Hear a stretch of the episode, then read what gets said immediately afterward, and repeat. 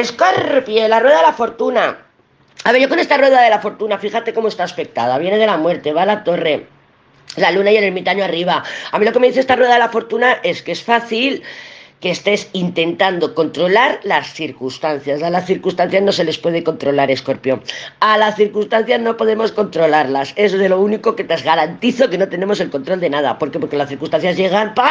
Te machacan, te giran las cosas, te dan un meneo y se van.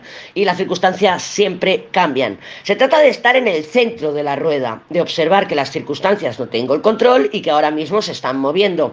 Cuando las circunstancias se están moviendo es porque se está eh, colocando, reorganizando las cosas y tienes que dar el espacio suficiente para que se coloquen. Y tú me dirás, ya, pero mira, con esa muerte torre, el ermitaño torre, hay ahí rupturas, hay ahí cosas, circunstancias que son definitivas el corte, el corte es definitivo. Sí, sí, claro, pero agarrar a la circunstancia cuando hay un corte definitivo tampoco te va a ayudar, te va a arrastrar, te vas a arrastrar con esa con esa ruptura, con esa ola que se va, que se tiene que ir, e intentar retenerla no es una opción. ¿eh? Entonces ponte en el centro de la rueda, deja que todo se vaya colocando en su lugar y una vez que se haya colocado en su lugar, entonces dices, bueno, a ver ahora, a ver qué panorama me encuentro. Tú imagínate un volcán, ¿vale? Un volcán escupe la lava y lo destroza todo, pero después de un tiempo ha generado un nuevo paisaje, totalmente distinto algún ecosistema completamente nuevo. Pues esto es lo mismo. Deja ahí, además tú eres Plutón, Escorpio,